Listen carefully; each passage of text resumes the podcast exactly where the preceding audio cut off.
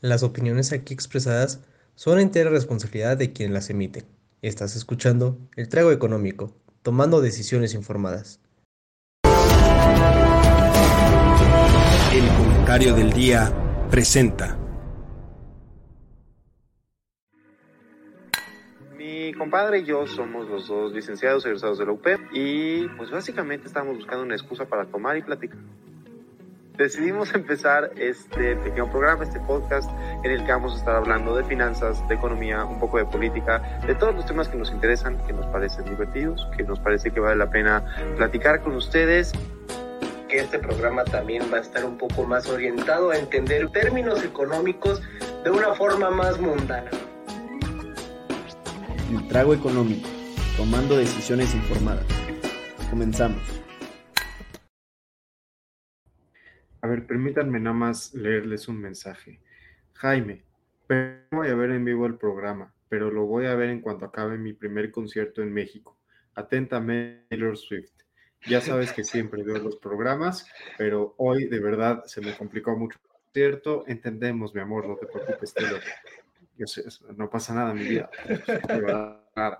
Pero te agradezco mucho el mensaje, siempre se aprecia. Y los demás, damas y caballeros, bienvenidos. Bienvenidas en esta bella, bella noche de jueves, que por fin está más fresca que las demás noches de jueves recientemente, porque yo me iba muriendo de calor tipo desde que nací, pero particularmente las últimas semanas.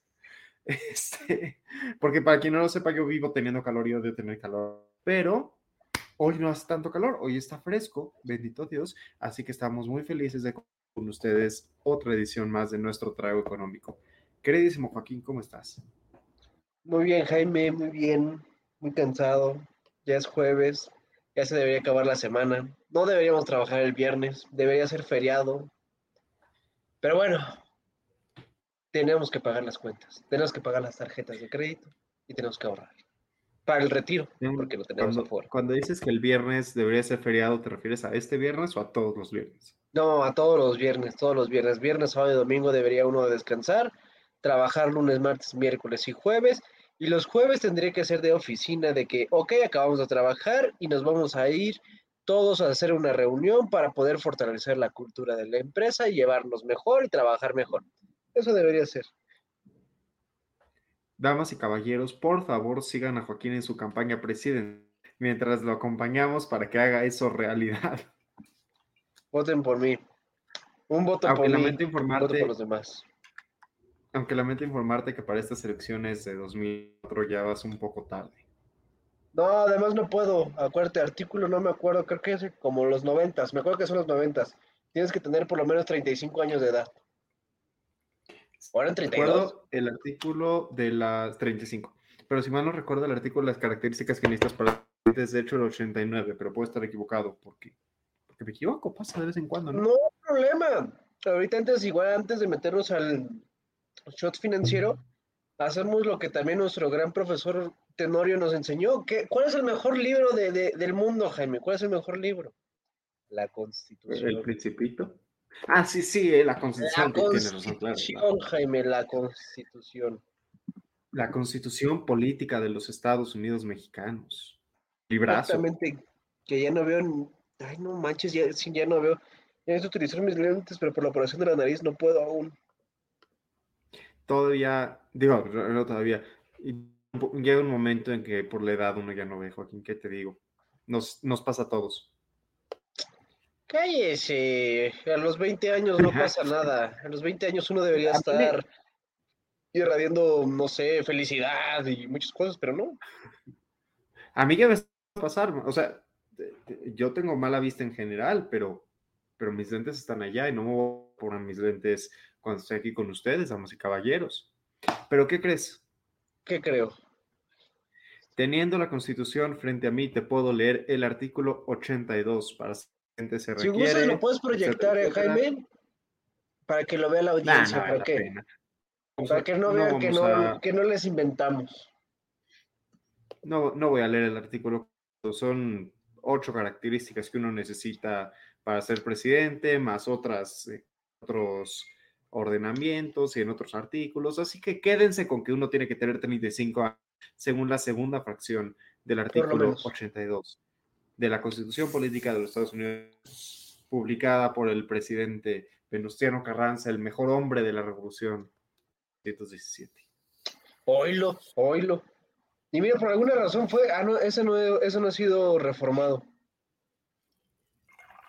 ¿No ha sido reformado?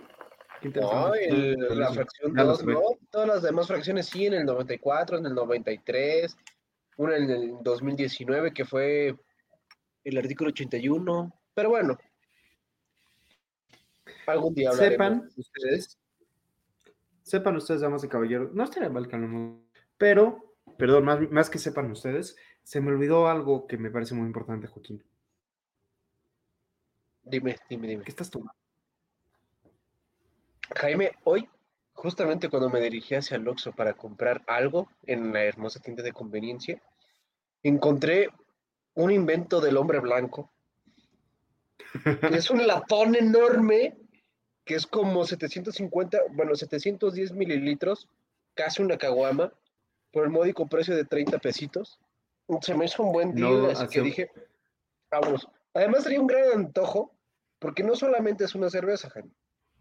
Una cerveza que desde la mañana se me No hacemos ningún tipo de, con unos limoncitos. no hacemos ningún tipo de promoción, no hacemos ningún tipo de promoción marca de cerveza que ustedes no vieron y que Joaquín no puso aquí. Claramente, y además tomen con medida. Eh, recuerden, conocerse no es excederse, pero viva el exceso. Bueno, lo último no, lo último no. Pero suena bien, suena bien tu, tu combinación. Claro que sí, siempre suena bien. Yo, amigo mío, después de la semana pasada que no bebí porque estaba tomando ah, esa maravillosa sustancia que uno no debería de consumir cuando tiene la oportunidad de consumir alcohol, prepararme un whisky con agua mineral y nada más. Sí se antoja, se antoja, ¿eh? Primera vez que digo esto, hasta se me hizo agua la boca. No, ya la semana, ya, ya acabó conmigo, Jaime, la semana ya acabó conmigo, ya yo ya no puedo más. Yo solamente pido unos tacos árabes y una cerveza.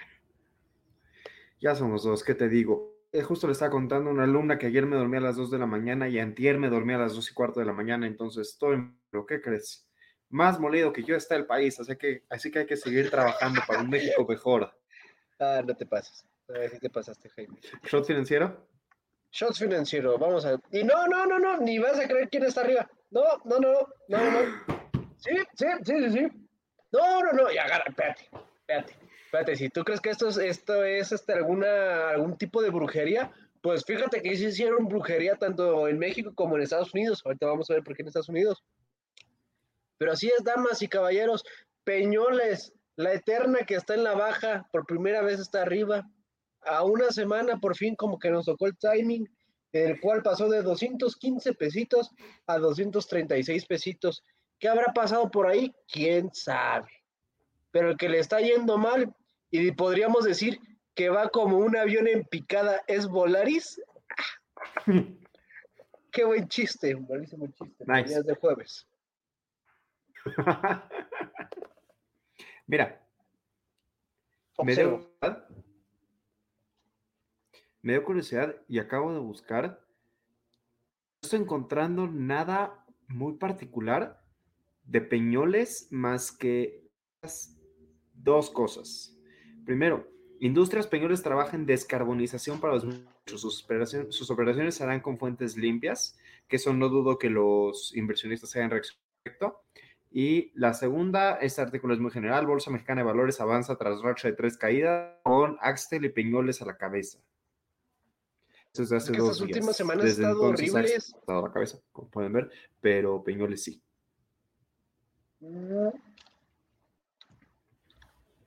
Ah, es que, ¿sabes Así qué? que quién sabe, capaz que fue por eso. Igual Axtel, o Axtel, o sí es Axtel, ¿no? La telefónica, chance. Sí, sí, tiene, lo pronuncié como Este, diría mi hermana, como si lo hubieras visto en Timbuktunense, pero, este, chance, y, en- y no tenemos aquí a Axtel porque tal vez no esté en el IPC, y la neta, ya llevo fácil como dos años sin actualizar la lista de los tickers de, del índice de precios y cotizaciones. Sí, no, sí, índice de precios y cotizaciones, no confundir con el índice de precios del consumidor. Muy Este, importante. Muy importante, son dos cosas diferentes. Pero bueno, tal vez por eso no sale aquí. Sí. Pero sí, ¿tú crees? Pero mira, por cierto, GCC, por cierto, una de las empresas más importantes de México. Tenemos una compañera que está trabajando ahí. Un saludo a dicha compañera cuyo nombre no diré al aire porque a pesar de que la pues no tenemos derecho a andar publicando quién trabaja dónde sin su permiso. Luego, luego, te, te recuerdo quién es la compañera Joaquín, que te vi la cara de... Pero no importa.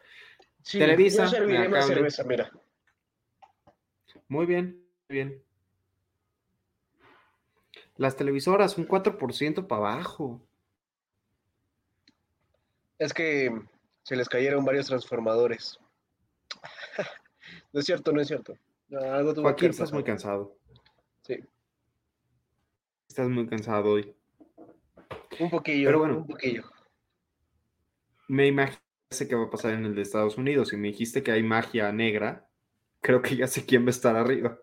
A ver, échale, échale, Jaime. ¿Quién crees que está arriba? ¿Quién crees que está arriba? Me da hasta miedo. ¿Bed Bath and Beyond? Justamente. Ay, espérate, le piqué mal a la tecla. Justamente, con un No. sólido 10%.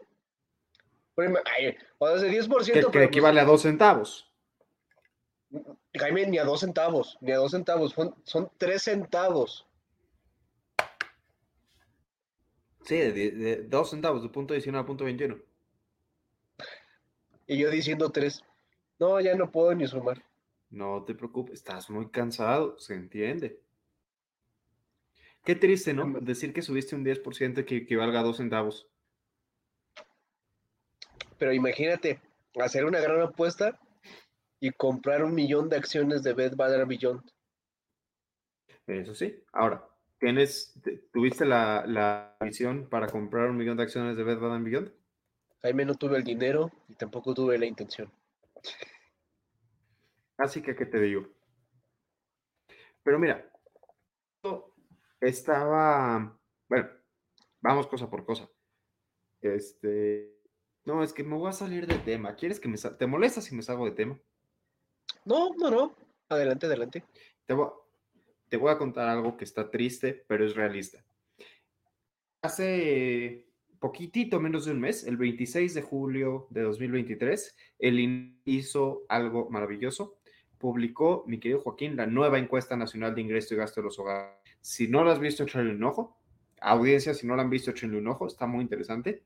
Pero interesante, lo más triste que se puede ver ahí es que en los últimos seis años, o sea, entre 2016 y 2022, el ingreso promedio por persona en México aumentó 12 pesos al mes, 12.63 pesos al mes, 43 pesos al trimestre y 130 pesos por hogar. 130 pesos por hogar el ingreso en México en promedio en seis años, de acuerdo con la Nacional de Ingreso y Gasto de los Hogares. Está horrible. Pues podremos hacer una continuación, ¿no? Porque si usted, audiencia, no está viendo y no ha visto ese episodio en el cual justamente hablamos de esta encuesta, debería echarse un clavado en YouTube en el comentario del día y buscarlo. No recuerdo cuál es el nombre, pero yo creo que son como hace cinco o seis programas. Y, en- vimos justamente toda esta cuestión de cuánto gana una familia en promedio, cómo se divide, para pues sentirnos uno bendecidos y otra bien jodidos. Así que pues posiblemente yo creo que sería, valdría la pena hacer esta actualización y hasta comparar para ver pues, Sí, a dónde vamos a parar, diría Marco Antonio Solís, gran filósofo michoacano. Totalmente. Y lo decía porque en la misma encuesta dice que las más pobres de México crecieron un 20%, pero ese 20% literalmente se traduce a una miseria. Entonces, pues igual aquí creció 10% la acción de Bed Bath and Beyond o centavos. Pues sí, es como mm, cuando Andrés Manuel pues presume que crecimos. O sea, crecimos, pero podríamos llegar a crecer como un de 19 centavos a 21 centavos. Así que no hay que nunca dejarnos endulzar los oídos. Por Mm, la mejor labia que aún sea, no hay que dejarse. Y la de López Obrador igual no es buena. Digo, al rato ya lo veremos persiguiendo una paloma, pero punto y aparte. Ah, que dicho sea de paso, ¿no te he pasado ese video en el cual persigo yo a una paloma en Italia? Es cierto, merezco ese video. Trabajo duro y merezco ver ese video. ok, ok. Digo, no es como que trabajo para eso, ¿verdad? Pero Jaime, ¿qué te parece si empezamos con este merequetengue? me parece muy buena idea que este merequetengue. Y por este merequetengue, damas y caballeros, nos referimos a nuestro precopeo electoral. Muchas Algo- cosas pasaron desde, desde nuestro último electoral. Oh, vaya que sí. Se formó una comitiva en respuesta a, um, al método de selección de, de Morena. Morena, pues ya se, ya parece que está en campaña electoral normal. El INE no le hace nada, el INE ya se modificó, el Frente Amplio ya se formó, el Frente Amplio ya se dividió, el Frente Amplio ya parece que está en debates normales y el PRI está tirando caca al PAN y el PAN está tirando caca al PRI y el PRD solamente está viendo. No, eso es como cuando ves muchísimo el tráiler de una película que ya sabes de qué va la película. Vale. Yo siento, yo siento. Y damas y caballeros, para quien no esté lo suficiente informado acerca del proceso, créanme que lo que acaba de decir Joaquín básicamente es eso, porque literalmente es eso. O sea, Morena tenía su proceso y entonces como Joaquín, el frente agarró y dijo, nosotros también vamos a tener un proceso para nombrar candidatos.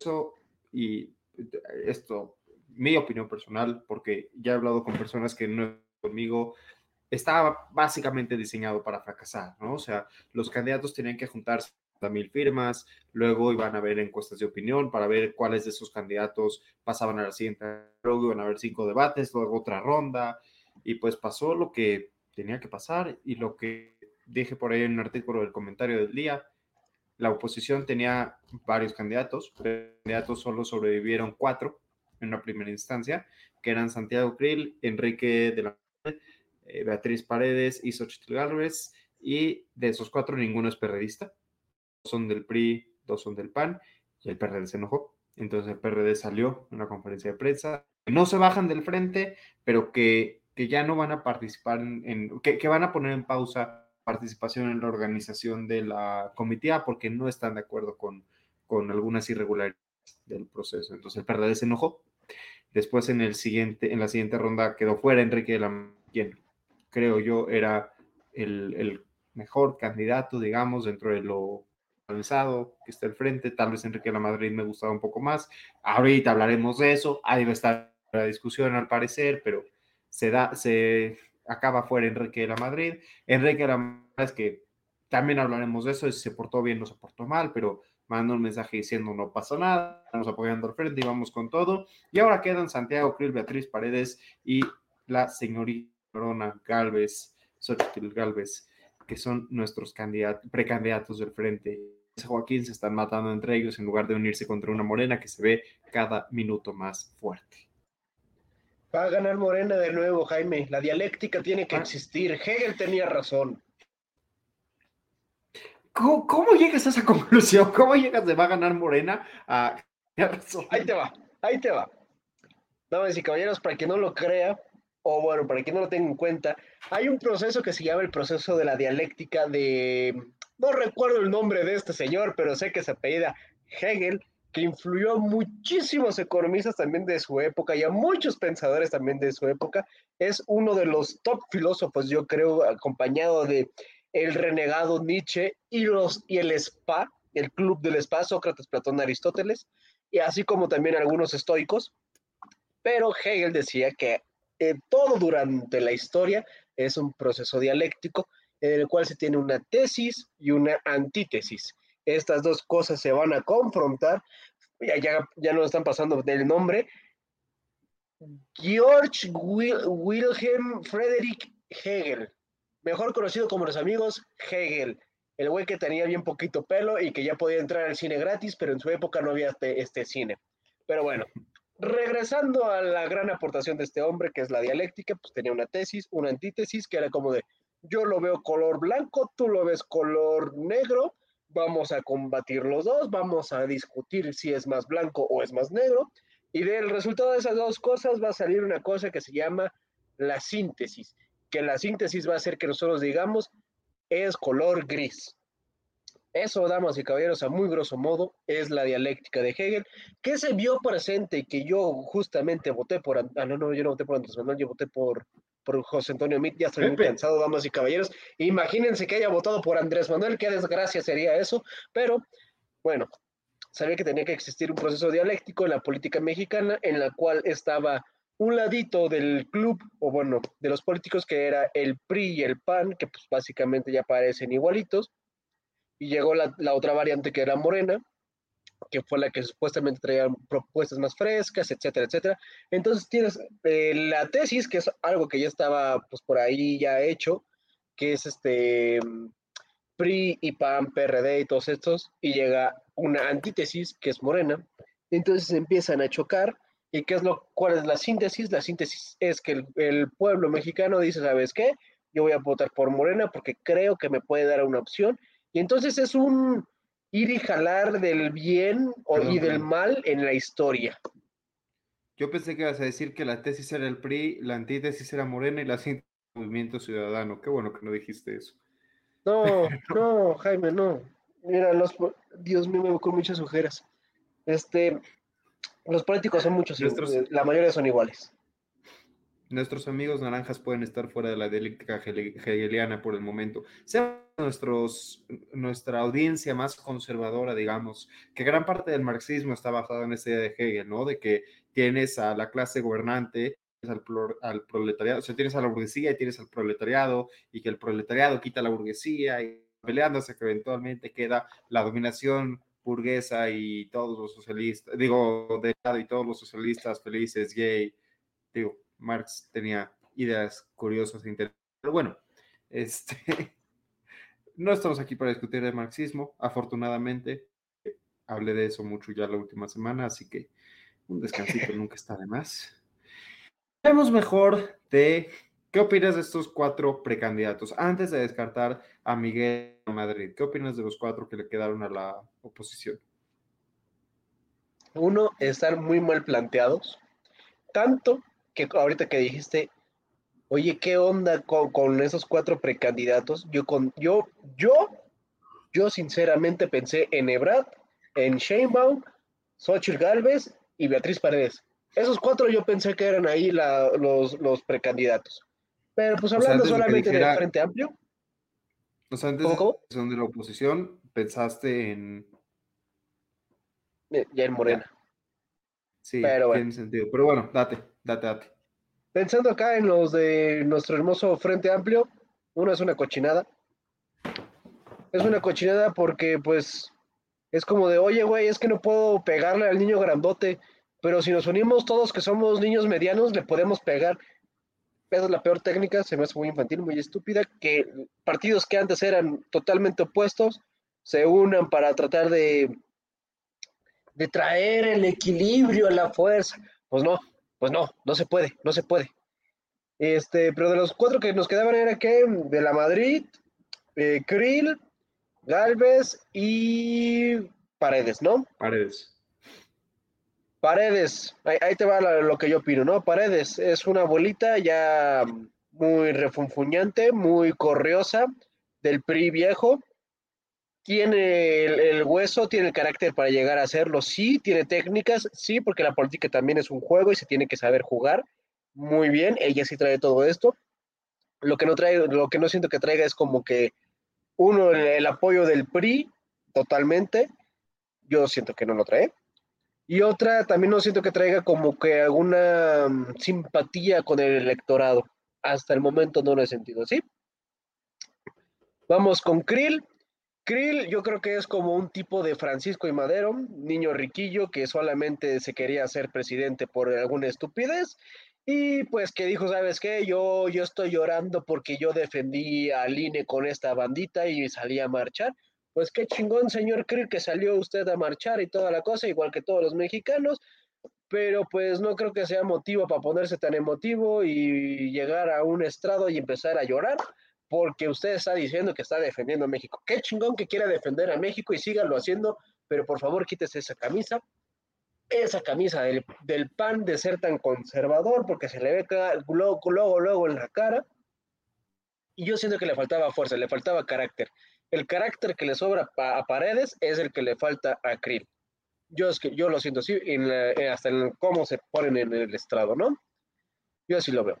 Eh, ¿Qué otro más? De la Madrid. De la Madrid, eh, yo, yo esperaría, mira, ese yo lo descarté porque tiene el síndrome Estado de México. ¿Cuál es el síndrome Estado de México, damas y caballeros? El síndrome Estado de México, como lo sabrán, era el bastión del PRI. Y aquí hubo muchísimos Montiel y muchísimos Alfredos del Mazo. Por lo cual yo empezaba a ver que también de la Madrid iba a ser como una sucesión del papá. Por lo cual yo ahí dije, mira, yo ni te toco, yo no te quiero. Tu papá ya fue presidente, tú ya fuiste secretario, secretario federal, obviamente, pues de, una, de la secretaría, creo que fue del turismo, si no mal recuerdo. Entonces, hermano, ¿qué haces aquí? ¿Sigues defendiendo a México? Qué padre, pero ya no lo defiendas como presidente, por favor. Que al cabo también tu papá no es como que tuvo un estrellato ahí en su gestión, ¿eh? Pero bueno, Mira, no es fácil dominar un país. Tengo, mis, tengo mis opiniones controvertidas de Madrid Hurtado, presidente mexicano en la década de los 80, entre 1992 y 1988, sí, ¿verdad? Sí, de 82 a 88. Este, pero bueno, decías, continúa, perdón. Entonces, eso de la Madrid, te falta Xochitl. Xochitl. Entonces, se me hace que es como la sorpresa, como cuando ves que están seleccionando, no sé, supongo que también lo hacen en la NBA, pero de eso sé que lo hacen en la NFL, ¿no? Que es como de el MVP, la sorpresa de la temporada o la contratación sorpresa. Ese es Ochil Galvez, nadie daba un quinto por ella.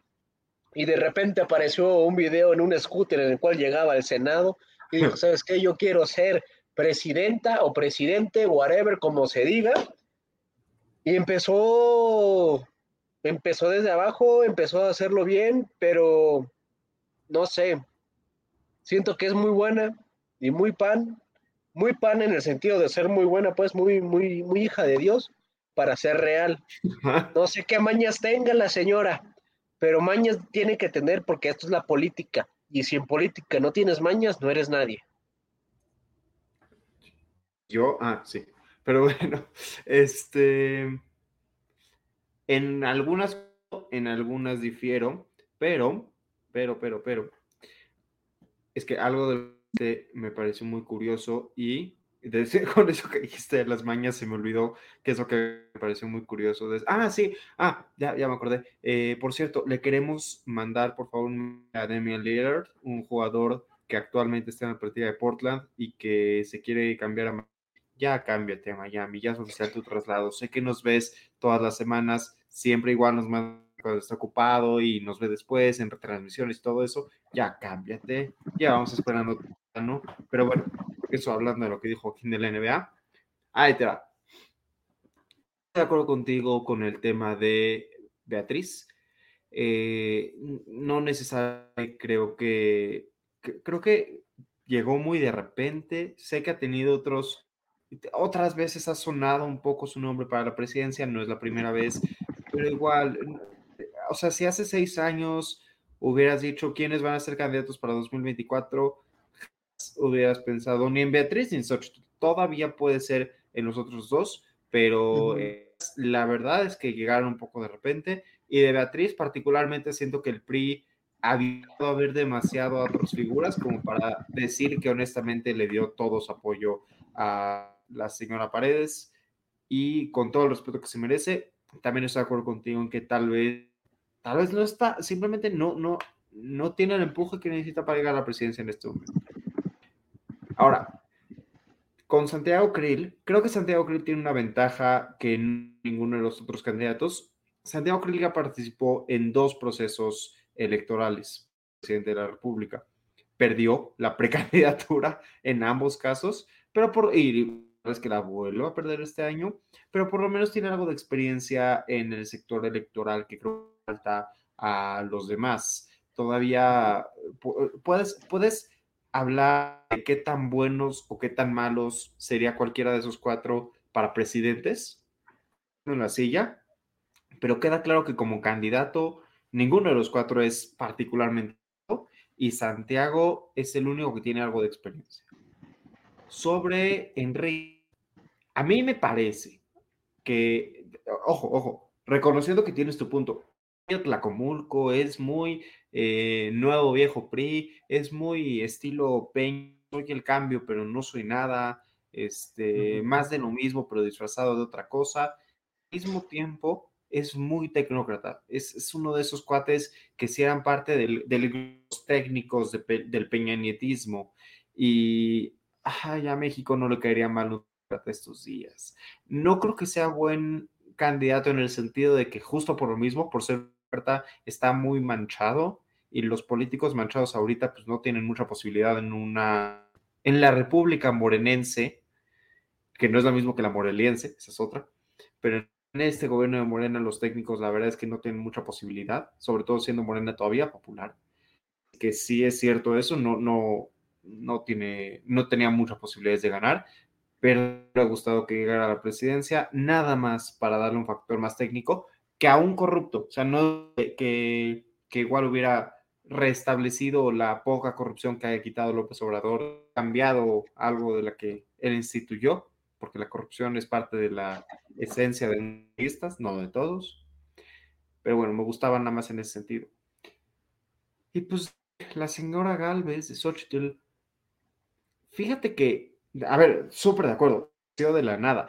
Y creo que un problema con ella es que López Obrador le ha dado, López Obrador la nombre en las mañaneras y dice, claro, es que ella va a ser la candidata de Claudio X ella va a ser la candidata de la oposición. Y creo que lo que está tratando de hacer López Obrador es fortalecer a un rival. Ya sabes, en lugar de darle la, la batuta a alguien que sabe que puede vencer a Morena, nada más hizo popular a una persona que no era lo suficientemente reconocida hace una como para competir a la presidencia. O sea, hace, hace 12 meses, en agosto de 2022, si yo tuviera su nombre, muy pocos la conocían, mucho menos de los que la conocen ahorita, y no hubiera tenido posibilidad a la presidencia. La, la, atención mediática que le valió el nombramiento constante por Obrador es invaluable. Y yo creo que López Obrador lo sabe y yo creo que lo hizo. A ver, Jaime, no te voy a preguntar. Pon tú, ni pasado el primer filtro que quitaron como, creo que como a 12 pelados que querían ser presidentes poniendo todos esos, ¿crees que alguno de todos esos hubiera podido derrotar a Morena? No, ninguno. El único caso, el único, único caso donde yo hubiera creído que Morena podía ser derrotado, o, el único caso donde que Morena podría ser derrotado, requeriría de que colapse la coalición de Morena. Algo que vimos en las elecciones del Estado de México hace unos meses, que la coalición le ayudó mucho a Morena. O sea, la presencia del PT, del Verde, los Morena, sí le dieron un boost importante. Sin ese boost, no es que Morena pierda, pero Morena se debilita muchísimo y ahí tal vez se habría una ventana de oportunidad para que de la oposición, uno, tú, imagínate esto, una oposición totalmente unida, es decir, PAN y Movimiento Ciudadano, con todo el apoyo de los cuatro partidos, a quien sea que es el candidato, y un Morena colapsado y dividido con el, el trabajo separado, el Partido Verde separado, y vamos a decir que Marcelo pierde la nominación y decide irse independiente. Y entonces tienes un candidato en Claudia por Morena, uno del PT verde, a Marcelo de Independiente y a uno de la oposición, ahí sí te podría comprar que tal vez lo porque Morena acabaría muy golpeado en ese escenario, pero es el único, el único, el único donde yo objetivamente podría, podría imaginar que pierda Morena. Fuera de ese. Exacto, exacto. Creo que ahí coincidimos muchísimo. Única manera en que la oposición pueda tener alguna oportunidad de llegar a tener el presidente es que Morena la cajete y que la cajete en grande, porque hemos visto que aunque hagas estupideces, hagas cosas ilegales electoralmente hablando, o llegues a hacer incluso así cosas ilegales, como cierto gobernador de, una, de un estado que empieza con G y termina con Herrero. Lo aguanta, Morena lo aguanta, impresionante, no sé, no sé cómo ¿Cuál, le hace. Guanajuato? No, no, no, no, no, no, no, no, Guanajuato no. Yo te dije, uno que empieza con G y termina con eh, U Herrero. Juan Herrera. Ándale, algo así por ahí, por ahí, cerca, está cerca, está cerca. Pero no, Ajá. imagínate. Pero bueno, a ver, eso Oye, pero espera, de- espera. la posición. Pero tú, qué, qué opinas de todo el proceso que armaron estos Espera, espera, espera. espera. Tengo, tengo un tema, tengo un tema. Es que Ajá. justo pensando en esto. ¿Crees que, y, y no quiero no plantear esta pregunta sin que suene rara, ¿crees que alguien no se presentó por no quererse, por no querer decir, claro, fue el que perdió la elección? Sí me puedo imaginar una me mejor claro que no. candidatura. ¿Mande? De Morena me queda claro que no. Todos los que se quisieron proponer no, se propusieron y es- eso era como de, sí, güey, va a jugar ahí en lo llanito. Sí, en, en Morena el que se proponga sabe que, que va a ganar, pero mi pregunta es más, vamos a decir, no sé si es el caso, pero vamos a decir que tú fueras José Antonio Mid y que se acerca la oposición contigo y te Pepe, queremos que vuelvas a ser candidato, esta vez de PAN, PRI, PRD, y que llegues a la presidencia. Te vamos a apoyar con todo para llegar a la presidencia. A mí me parece más fácil concebir un Mid presidente que un de la Madrid, un Santiago Krill, una Beatriz Paredes, incluso que una Xochitl Galvez. O sea, hubiera sido mejor candidato que los cuatro precandidatos que tenemos ahorita, que llegó a tener la oposición. Pero imaginar a mí diciendo, ¿saben qué? No le veo posibilidad a esto. O sea, creo que la elección va a perder. No quiero volver a, no quiero volver a presentarme, volver a perder la elección y que digan, claro, Media elecciones este, seguidas. Entonces, capaz que se está guardando, capaz que dice, yo me presento el 30. Creo- ¿Te, te suena lógico que tal vez pasó con más personas? Tal vez con Alfa, tal vez con Samuel, tal vez con este eh, Colosio, que es, esos tres son de Movimiento Ciudadano, pero capaz que dijeron, no nos vamos a juntar con la oposición ahorita, dejemos que la oposición se sola, que pongan a su candidato, que pierdan, y en 2030 vamos fuerte.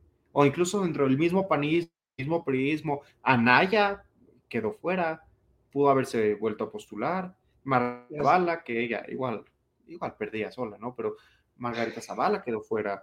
O sea, hay miembros de la oposición preeminentes que han tratado de ir por la grande antes y que esta pareciera que desaparecieron. ¿Crees que puede ser por eso o crees que nada que ver?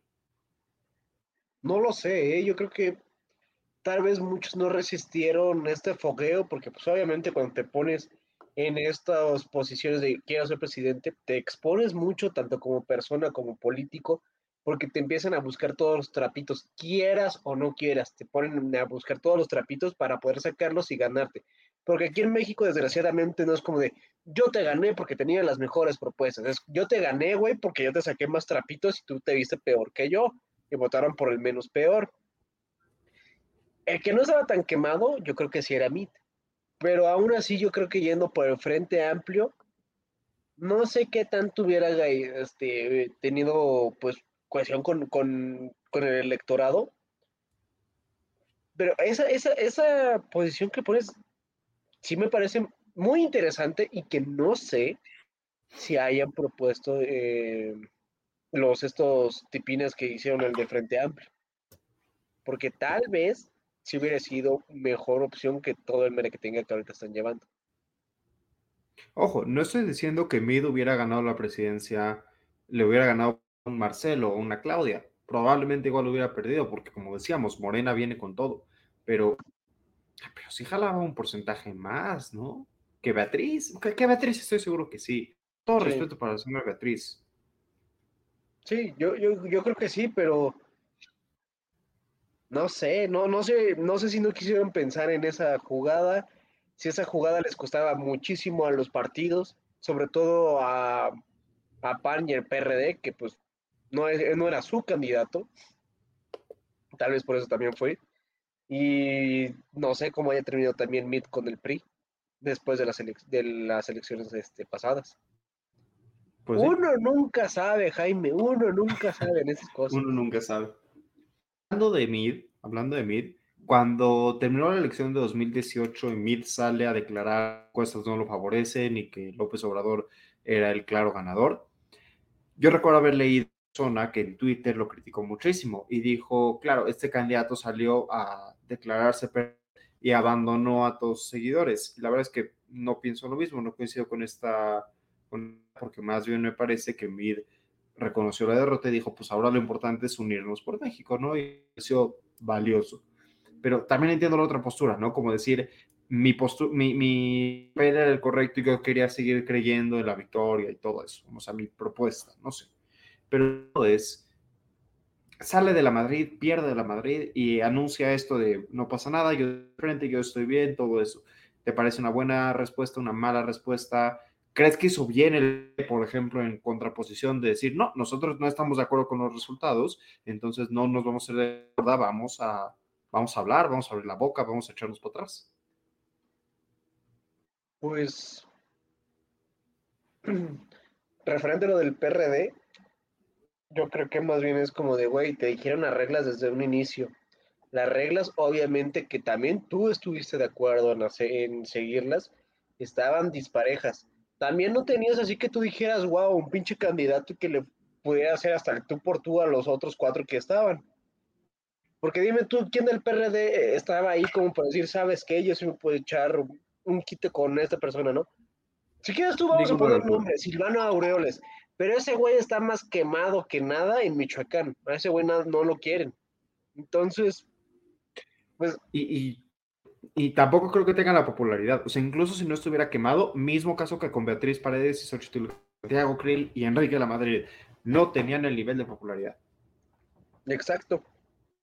Y digo, si estos, estos partidos ya se dijeron, ¿sabes qué? Esas van a ser las reglas. Desde un inicio también algunos candidatos dijeron, estas reglas están todas amañadas. Entonces, ¿para qué chingados están quejándose de algo que estuvieron de acuerdo? Es como si yo me pongo de acuerdo contigo, Jaime, y te digo, ¿sabes qué? Vamos a vernos mañana, güey. Y mañana nos vamos a ver de color verde todos. Y tú llegas de color azul y dices, ¿sabes qué? No, es que dijimos que azul, yo de güey, te dijimos que verde y aquí está el documento. O sea, tratan de llegar por unas cosas que, que ni el caso. Entonces, pues ahí, si ya tienes ahí el supuesto esquema que armaron esos del Frente Amplio, que no sé, o sea, que estuvo bien mafufo de, primero reúne firmas electrónicas si quieres también, luego vamos a hacer un tipo de debate, que es en donde se anda tirando caca por todos lados de una forma más indirecta que las indirectas de tu ex o las indirectas de con quien quieres andar. Entonces, ¿qué se chilla? ¿Qué se chilla si es lo que dijeron que iban a hacer? Pero bueno. Y además, no es lo que necesita México en este momento, ¿sabes? O sea, incluso si estás de acuerdo con cómo se llevaron a cabo, vamos a, vamos a decir que hubo alguna injusticia, o sea, que, que se plantearon estas reglas, no se cumplieron las reglas por alguna razón que desconocemos y que ahora sale el PRD a decir, estamos de acuerdo con esas irregularidades. Honestamente, si realmente crees que Morena está tan grave como para aliarte con partidos con los que has competido toda tu existencia. O sea, así de grave esta Morena que dices, me voy a aliar y el PAN, entonces tienes que poder bajar la cara y decir, ¿sabes qué? Está bien, ya, ni modo, perdimos. México necesita unión, México necesita un, frente amplio, unido, y pues vamos para adelante. O sea, si yo fuera eh, seguidor, no quiero decir afiliado, más bien, si yo fuera simpático del PRD y de repente escucho esto, que el PRD está diciendo que no le gusta mecanismo del frente y todo eso, capaz que me voy con Morena, capaz que digo, pues yo era de izquierda, ¿no? Porque el PRD es un partido, y si mis opciones de izquierda es el PRD diluido con el PAN y todo eso, o una izquierda un poco, un poco más auténtica en Morena, y digo un poco nada más en el sentido de que por lo menos puros partidos de izquierda y el verde que no tiene ideología. Este, o sea, el verde solamente protege animales, Jaime. Y no necesariamente nos referimos a fauna. Exactamente. Nos referimos a no es cierto. no referimos a nadie en concreto, pero. ¿Para, qué, seguimos? Para tener problemas. Te quiero, te quiero preguntar otra cosa. Sí, sí, sí. ¿Ubicas lo que ha estado diciendo tu amiguito Fernández Noroña Ebrard? Mira, yo en Noroña, después de que dice la palabra el camarada o el compañero, ya no le pongo atención a lo que dice. Que no le pongo Vamos a hacer las atención cuando palabras y Las únicas dos palabras pri- principales que dice, y ya lo dejo de escuchar porque digo, este güey en verdad tiene, este güey parece maduro, pero no maduro de, de que es una persona responsable, no, parece Nicolás Maduro. Entonces no tiene caso Es- es- escucharlo. es su cuate único. Pero el caso es que el, el dicho Fernández Noroña ha andado criticando a Marcelo Ebrard. Ha- Han dado crítica a todos, ¿no? Por igual. Se fue contra Dan Augusto. Dijo que, anda- que a Dan Augusto le está apostando nada más al dinero. Claudio Sheinbaum nada más está, eh, aspira- le está apuntando a que los gobiernos estatales respiración y que están, dejo que los dos están teniendo prácticas que la 4T ha combatido todo pero, pero, criticó a Marcelo Ebrard durísimo. O sea, se fue contra Marcelo con todo. Dijo que una de las frases que usó y que para, para la situación, imagínense lo delicado, dijo, Marcelo Ebrard salió del PRI, pero el PRI nunca salió de Marcelo. Lo cual, ubíquense, decirle priista a alguien de la 4T es, la peor, el peor insulto que le puedes decir, es pendejo, o sea, es, es, es grave. Y este le dijo que lleva al PRI dentro, está dentro. Qué bueno que lo lleve. Pero claro, no queremos, atacó, ¿no? pero no Manuel Velasco ni a Ricardo Monreal, porque como van perdiendo, no le importó irse contra ellos. Noroña es el güey que se está a- al cayendo. que la dejo. Mira, Noroña es el güey que se está cayendo. Dice, ¿sabes qué? Mejor me voy a agarrar contigo, güey, porque si yo me caigo, tú te caes conmigo. Así. Envidioso. Me pregunta, me pregunta si crees que, que objetivamente. Tengo dos preguntas más bien. ¿Crees que Noroña se animaría a lanzarse solo con el PT? O sea, que le diga al PT, ¿saben qué? A Morena, vámonos solos. Y la segunda, ¿crees que eso realmente debilite a Marcelo? Deja tú a Claudia, porque Claudia no la criticó tanto. Al que he estado criticando mucho los últimos días es a Marcelo. Si Marcelo fuera el candidato, ¿ir contra Noroña le puede afectar? Sí, y solo sí. Marcelo no le cumple los caprichos a Noroña de que él es de, ¿sabes qué, güey? Tú vas a ganar. Yo no me voy a lanzar solo para quitarte unos cuantos puntos porcentuales que son valiosos. Sí, y solo así tú me das tal secretaría. O sí, solo así tú me mandas a tal no. embajador, este, como, como tal embajador. Podría ser eso. Que se vaya de sí embajador si quiere, pero que se vaya de embajador si quiere, pero por favor que no sea secretario. Imagínate Timbuktu. secretario de Economía. Mira, Jaime, si ya en Secretaría de Economía, no, no sé si siga, no quiero investigar, pero teníamos a alguien que era licenciada en lenguas anglosajonas. Ya no quiero saber a dónde vamos a parar. Mira, mira, mira. Lo bueno del día de hoy, la política no me puede poner de peor humor después de hablar de Fernández Noroña. Eso es cierto, pero Jaime, vamos a ponernos mejor de buenas con el, con el hermoso video. Caballeros, con ustedes el video más espectacular de la historia y con el que pasamos a la cruda poli del día de hoy.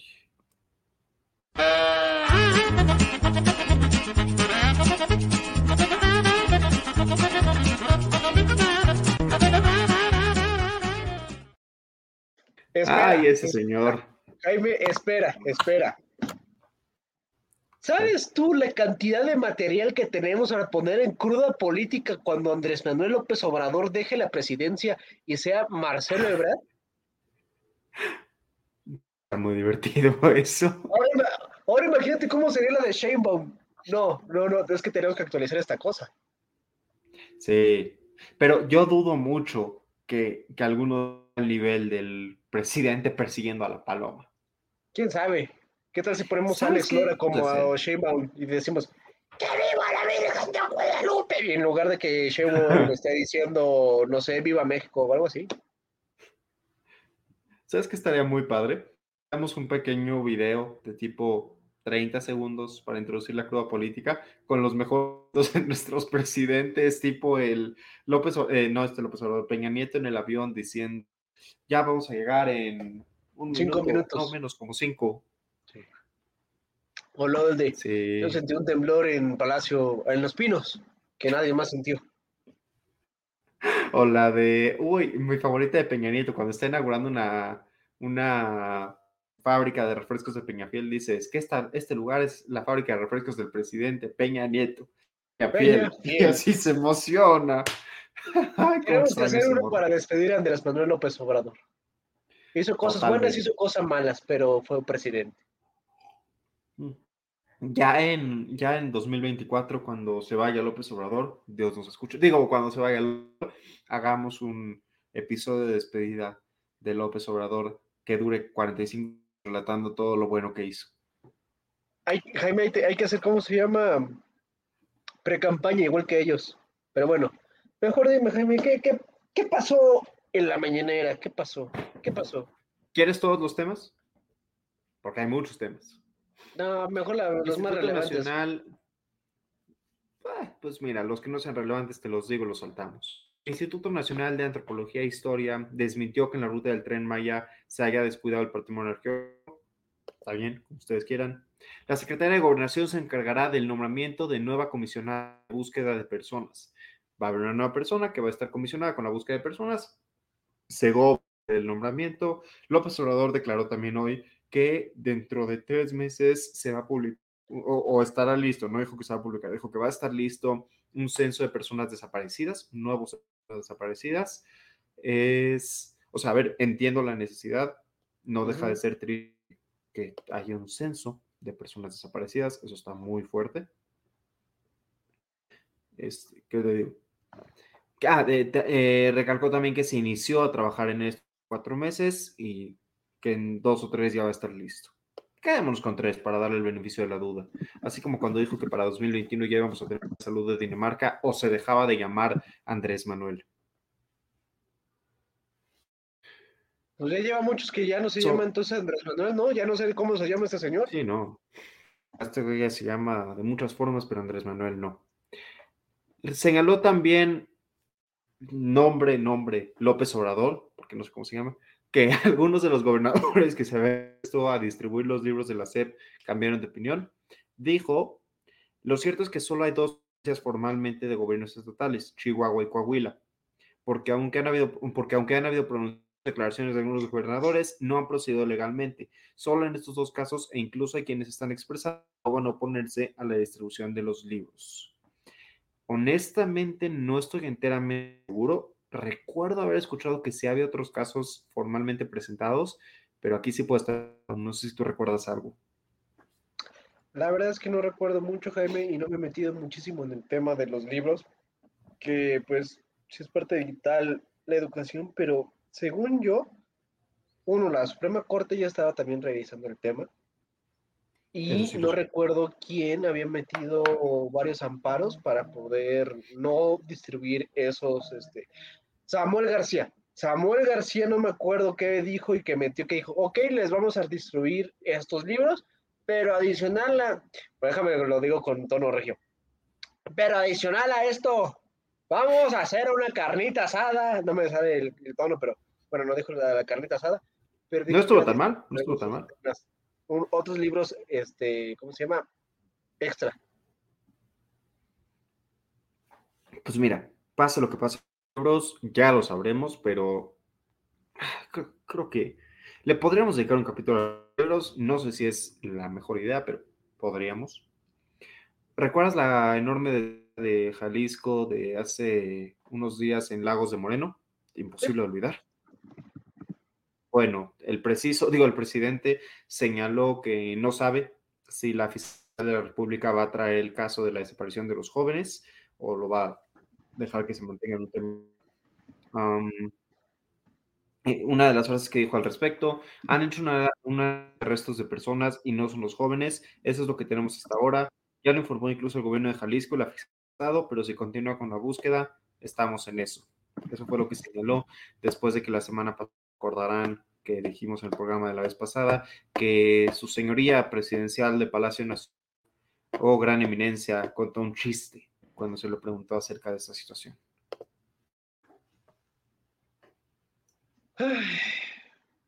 Yo ya no sé qué decir de este gobierno. Yo sí, mucho. Por algo, esta es una buena noticia. López Obrador habló de cómo va a ser su quinto informe de gobierno. Eh, ya vamos por el quinto, ya solo falta uno más. Va a ser en Campeche, se va a dar en la mañana. ¿Qué tanto los demás detalles? AMLO, Slim y otros empresarios se subirán allá en septiembre. Ah, López Obrador informó ¿Sí que van a subir varios el tren empresarios- o también va a ser una simulación?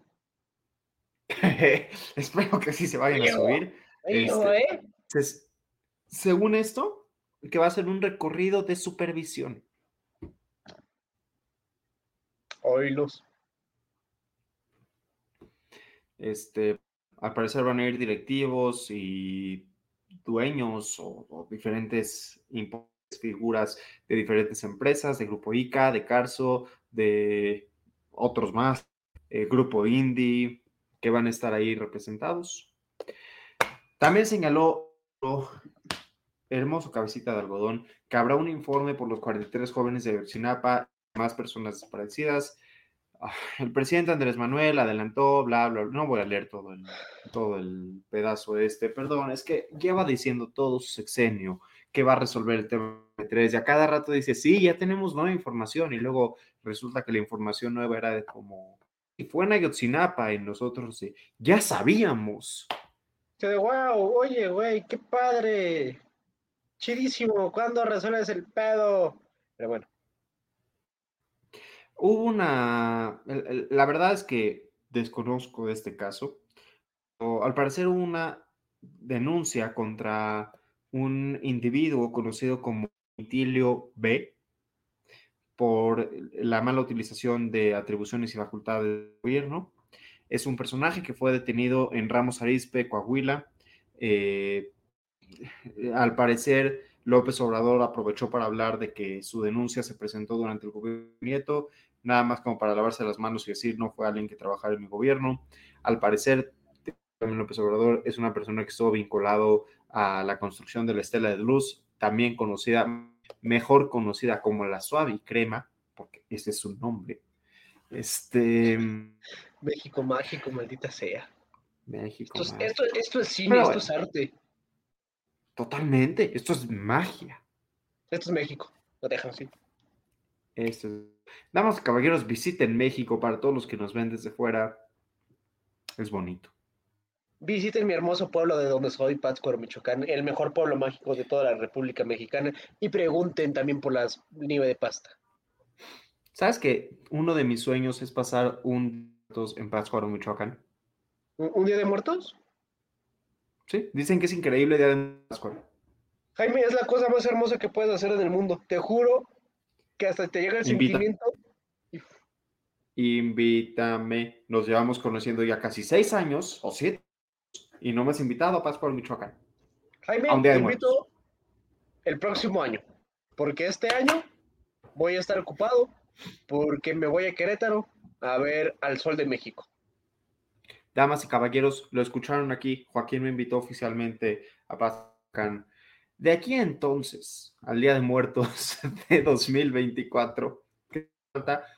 De aquí, o sea, todo lo que, todos los programas que salgan de comentario del día de aquí entonces, los, los martes sale Bitácora Internacional, los miércoles sale Hora Libre, hace rato me, se me pasó, pero ahí está. Los lunes sale Voces Universitarias con nuestros queridos hermanos grandes, pero más importante, más importante que, que todo lo de la vida, no solo los programas, más importante que el alcohol mismo, más importante que cualquiera de estas cosas, el trago Tampoco. económico. Todos las ocho y media. Lo pueden ver y escuchar en todas estas bellísimas plataformas. Nos, nos deben de seguir, nos tienen que seguir en todas estas redes.